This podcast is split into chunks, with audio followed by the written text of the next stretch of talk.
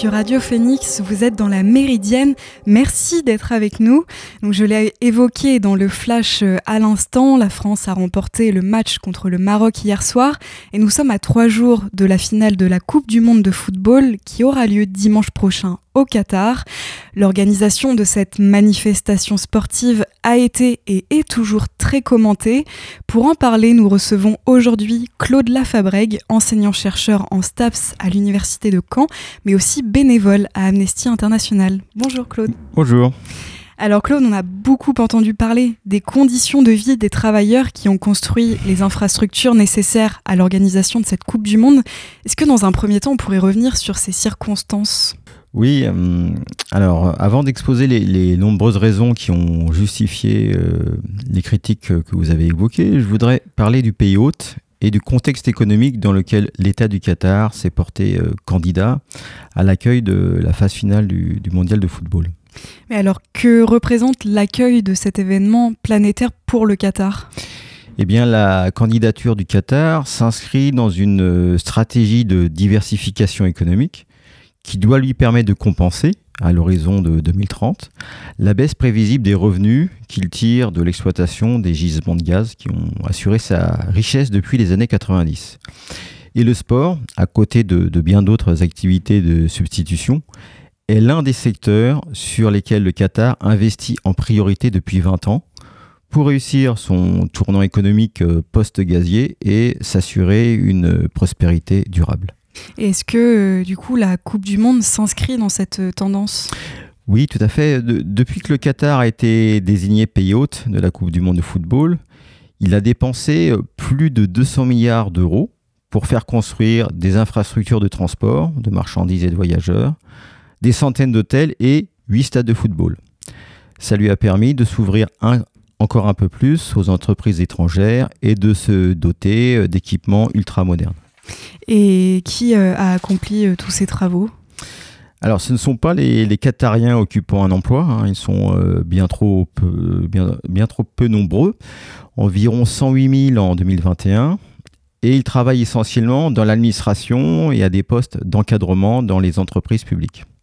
En fait, tous les emplois d'exécution, dans l'industrie, la construction, la logistique, la sécurité privée, les activités domestiques, tous ces emplois sont occupés par une main-d'œuvre expatriée qui représentait pas loin de 90% des 2,9 millions d'habitants du Qatar en 2021. Ces travailleurs viennent surtout d'Asie du Sud, hein, d'Inde, du Bangladesh, du Népal, des Philippines, du Pakistan et d'Afrique, euh, Égypte et Kenya essentiellement. Et très tôt, on a su qu'ils étaient euh, très maltraités. C'est pour ça qu'il y a eu autant d'interrogations et de protestation après l'attribution de l'organisation de la Coupe du Monde au, Qatar. Et pourtant, on a reproché à ces critiques, surtout en réaction aux appels au boycott, d'avoir été très tardives. Avant les dernières semaines qui ont précédé euh, le début de la compétition, l'opinion publique ne serait pas manifestée. Quel est votre ressenti face à ça? Alors merci pour cette question Chloé, vous me donnez l'occasion de faire une mise au point euh, salutaire. Euh, soyons clairs, la dénonciation des conditions de travail observées au Qatar ne date pas du mois d'octobre ni du mois de septembre.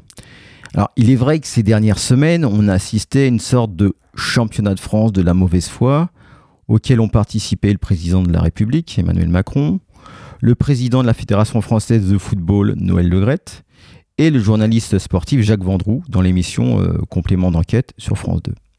Or, ben, une recherche dans la base de données Europress sur les papiers parus après l'attribution de l'organisation de la Coupe du Monde au Qatar le 2 décembre 2010, montre qu'en France, le quotidien Libération a sorti son premier article sur les conditions de travail au Qatar le 14 décembre 2010. Le Monde l'a fait le 1er juin 2011.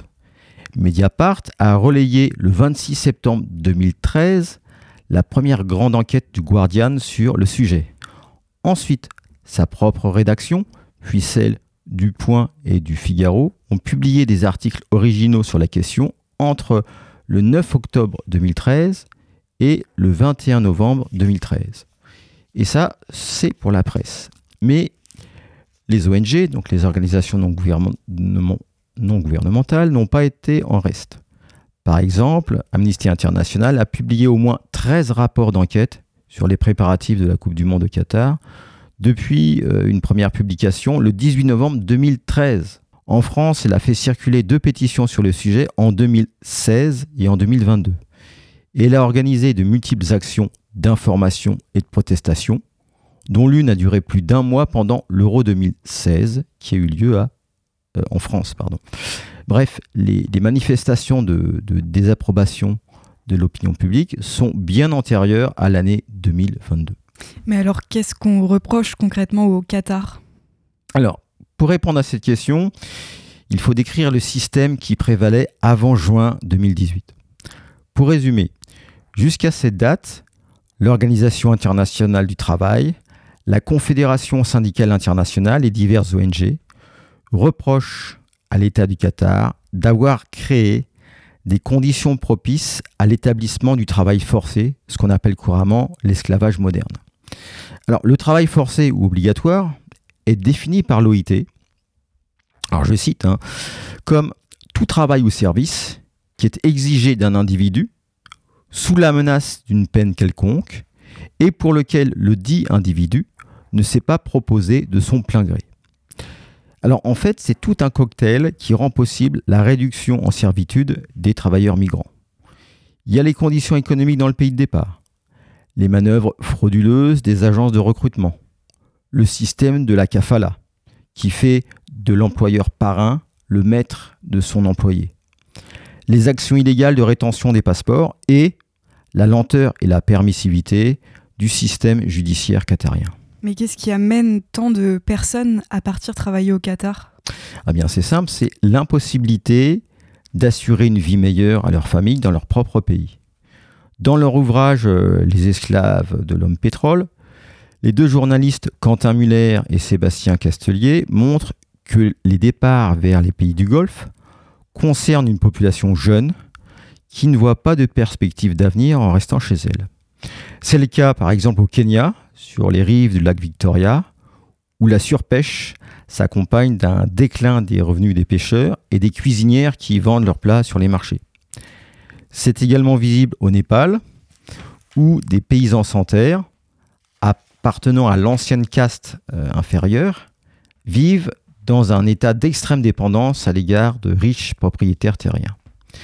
Et tous ces jeunes gens, hommes et femmes, partent donc là-bas plusieurs années avec l'espoir de s'extraire de la pauvreté pour euh, construire une maison, ouvrir un commerce, financer un mariage ou payer les frais de scolarité des enfants.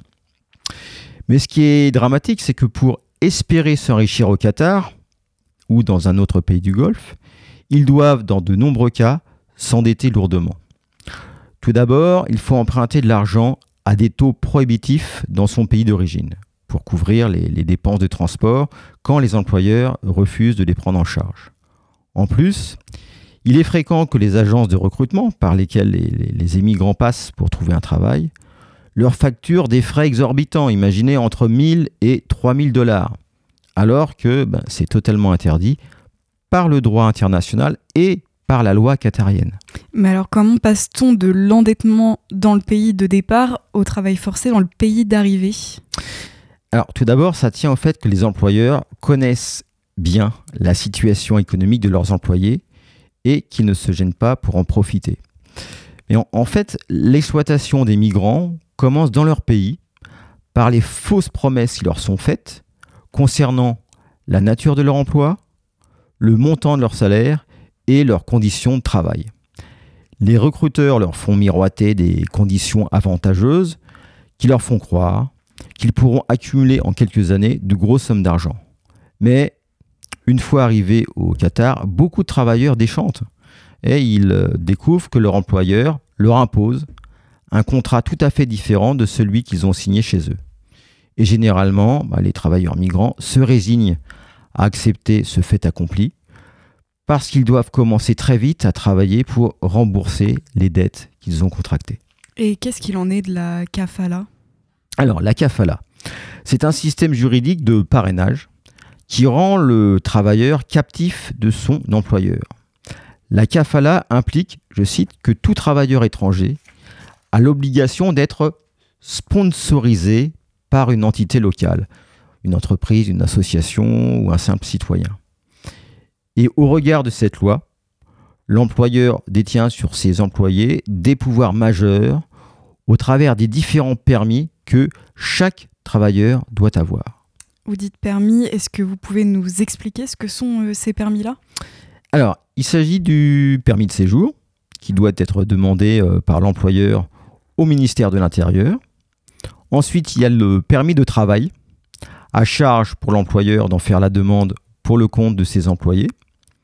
Après, on a la lettre de non-objection. C'est le permis accordé par l'employeur qui autorise le travailleur en CDI à changer d'emploi, mais seulement après 5 ans de contrat. Enfin, il y a le permis de sortie, délivré par l'employeur pour quitter le pays, mais ce dernier a le droit de refuser et euh, généralement il ne s'en prive pas. Mais quelles sont les conséquences pour eux s'ils ne disposent pas de tous ces permis? Eh bien, ils s'exposent à une amende, à une arrestation ou à une expulsion du territoire.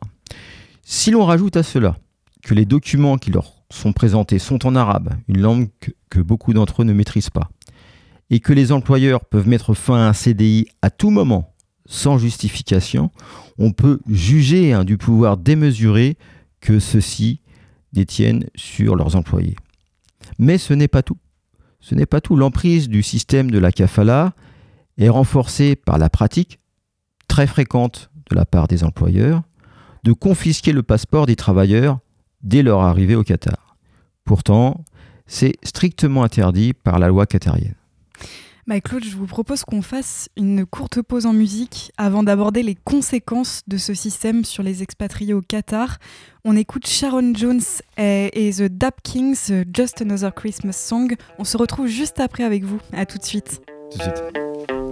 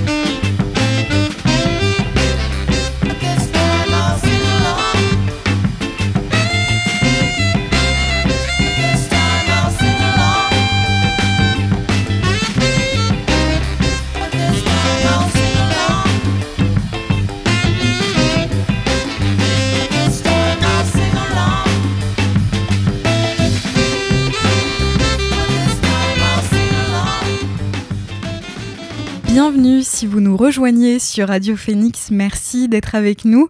Aujourd'hui, je suis accompagnée de Claude Lafabrègue, enseignant-chercheur en STAPS à l'Université de Caen, mais aussi bénévole à Amnesty International. Claude, vous êtes avec nous aujourd'hui pour discuter de la persistance du travail forcé au Qatar.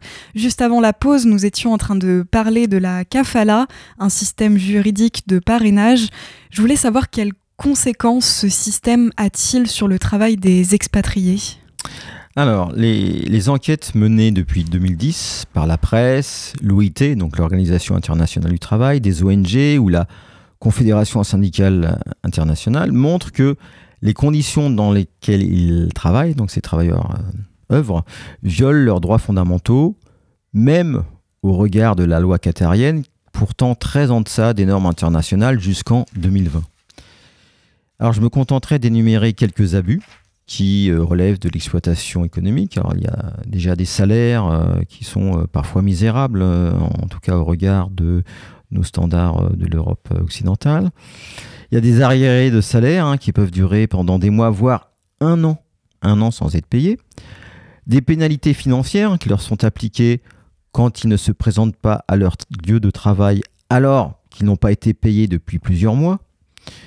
Des conditions de travail épouvantables, il n'est pas exceptionnel que le temps travaillé sur les chantiers excède le maximum des 60 heures hebdomadaires autorisées. Les, journées de travail pouvant aller jusqu'à 14 heures, voire même au-delà. Certains employés sont contraints de travailler 12 heures par jour, 7 jours sur 7, y compris en été, lorsque la canicule atteint 50 degrés, alors que ben, tout ça, c'est interdit par la loi qatarienne. Et puis, il faut aussi mentionner les, conditions d'hébergement euh, indignes. Lorsque les, journalistes ou les ONG ne sont pas guidés par les autorités du Qatar vers les, foyers de travailleurs modèles qui servent de vitrine à leur politique de communication, ils découvrent des camps de travail sordides, installés loin des villes, dans des zones de relégation, où les travailleurs s'entassent à côté de machines endommagées, de gravats et de déchets de toutes sortes. Et là, il constate souvent des conditions d'hygiène déplorables, le fonctionnement défectueux des appareils de climatisation quand il y en a, et des dortoirs surpeuplés où, en contradiction avec les normes d'hébergement du pays, les travailleurs sont parqués à 10 ou 15 dans des chambres exiguës et sans confort. Mais tout ce que vous décrivez là, euh, ça provoque pas de contestation de la part des travailleurs? Alors, il est rare que les travailleurs signalent les abus aux autorités ou protestent contre les mauvais traitements qui leur sont infligés, car bah, ils apprennent très vite que la procédure pour être euh, rétabli dans ses droits est longue et risquée.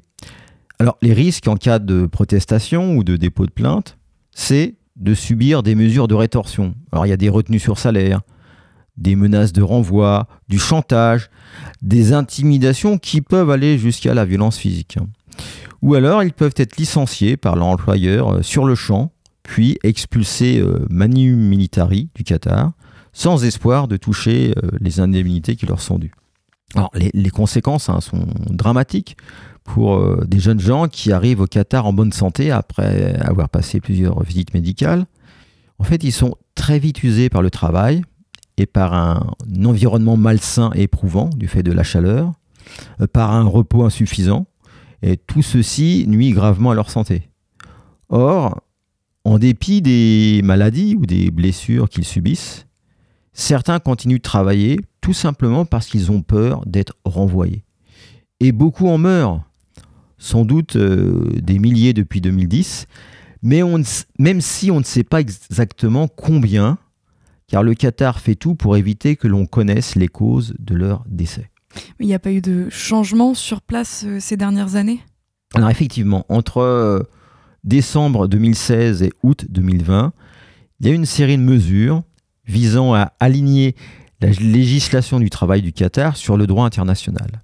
L'essentiel des améliorations est venu après une plainte déposée en 2014 contre l'État du Qatar devant l'Organisation internationale du travail. Plusieurs groupes de travailleurs ont accusé le Qatar de ne pas respecter la convention dont il est signataire, prohibant le travail forcé. Alors le gouvernement du Qatar a réagi en scellant un accord avec l'OIT pour ratifier deux pactes internationaux en juin 2018. Alors l'un est relatif aux droits civils et politiques. Il reconnaît le droit pour toute personne de quitter librement tout pays. L'autre porte sur les droits économiques, sociaux et culturels. Il proclame le droit à toute personne de choisir et d'accepter librement son travail. ces pactes ont été transcrits dans deux lois. L'une accorde aux travailleurs le droit de quitter le territoire sans la permission de leur employeur.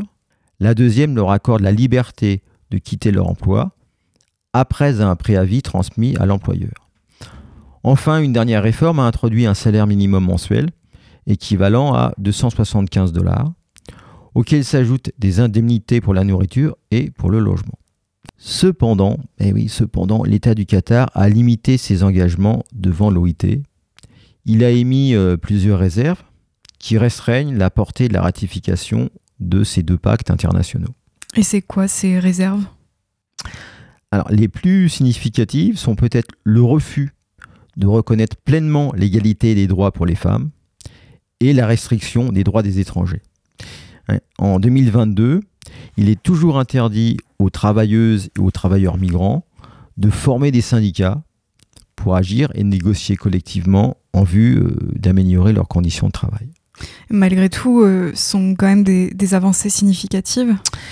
Certes, sur le papier, mais si ces nouvelles lois étaient bien appliquées, on pourrait modestement se réjouir, mais malheureusement, ce n'est pas le cas. Les enquêtes euh, menées depuis 2020 montrent que de nombreux travailleurs migrants continuent d'être soumis par leurs employeurs à des conditions assimilables à du travail forcé. Un rapport publié par Amnesty International en avril dernier sur 34 euh, agents de sécurité travaillant pour 8 sociétés privées du Qatar a révélé qu'il était habituel pour ces hommes et ces femmes de travailler 12 heures par jour, 7 jours par semaine, souvent pendant des mois ou des années, sans jamais prendre un jour de repos. Un peu moins de la moitié de ces agents ont été affectés à des postes à l'extérieur, en pleine chaleur, parfois sans abri ou sans eau potable, même pendant les mois d'été, durant lesquels, durant lesquels, oui, je le rappelle, il fait euh, parfois 50 euh, degrés. Et les immeubles où ils sont logés sont toujours aussi euh, et insalubres. D'ailleurs, en octobre dernier, une équipe de reportage de France Télévisions a montré que la société employant les agents chargés de la sécurité de l'hôtel de l'équipe de France de football était logée dans des conditions indignes et euh, victime de travail forcé. Mais comment ça se fait que ces abus perdurent puisque désormais les travailleuses et travailleurs étrangers ont des droits?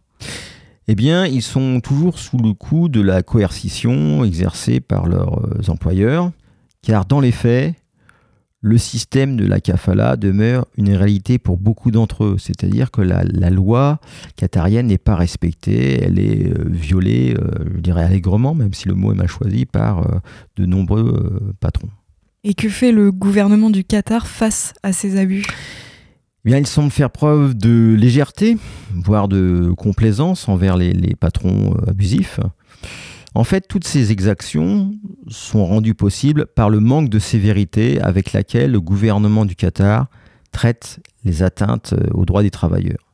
Les inspections du travail dans les entreprises sont insuffisantes. Il y a parfois des collusions entre l'administration et les gestionnaires des camps de travail, il faut bien les appeler comme ça, donc des gestionnaires qui sont prévenus de l'arrivée des inspecteurs. Le, système judiciaire est défaillant, il applique mal la loi sur le travail, et les crimes de traite d'êtres humains ne sont pas pris en considération comme ils devraient l'être. Bref, il y a beaucoup de lacunes. Donc pour résumer, la situation est encore épouvantable et euh, face à cette réalité, les responsabilités sont triples. il y a bien entendu celle de l'État du Qatar. Il ne faut pas oublier celle de la FIFA qui a été très défaillante en la matière. Et puis, bien entendu, il y a, les responsabilités des entreprises qui ont commis de tels abus. Et qu'est-ce qui va se passer maintenant? Alors, euh, au vu du droit international, tous, donc l'État du Qatar, la FIFA, les entreprises, tous ont l'obligation d'accorder des réparations pour les violations commises. C'est sans doute ce qui va se jouer après la Coupe du Monde, hein, dans quelques jours, alors que le Qatar a d'ores et déjà annoncé qu'il refusait de contribuer à un fonds d'indemnisation pour les victimes. Or, normalement, il est tenu de verser ces euh, indemnités par euh, les deux pactes internationaux qu'il a ratifiés en juin 2018. Voilà, voilà ce que je pouvais vous dire sur euh, la persistance du travail forcé au Qatar en 2022 en pleine Coupe du Monde. Bah, merci beaucoup Claude Lafabrec d'avoir été avec nous aujourd'hui et de nous avoir éclairé sur euh, la situation des travailleurs au Qatar. Pour les auditeurs qui souhaiteraient davantage se documenter sur le sujet, je vous recommande, vous l'avez euh, cité, de lire Les esclaves de l'homme pétrole de Quentin Muller et Sébastien Catelier aux éditions euh, Marchiali. Au cours de leur enquête, les deux journalistes ont pu interroger des travailleurs et leurs familles, mais aussi des diplomates, des politiciens, des industriels et même des hommes d'affaires. Merci encore Claude. Bah, merci. Bonne journée à vous. Bonne journée. Et c'est ainsi que s'achève cette émission de la Méridienne. Merci à toutes et à tous de l'avoir suivi. Je remercie aussi à Théba en régie qui vous prépare le best-of de la semaine pour demain midi. Nous, on se retrouve le mercredi 4 janvier. En attendant, je vous souhaite d'excellentes fêtes de fin d'année et de bonnes vacances pour les plus chanceux. À bientôt!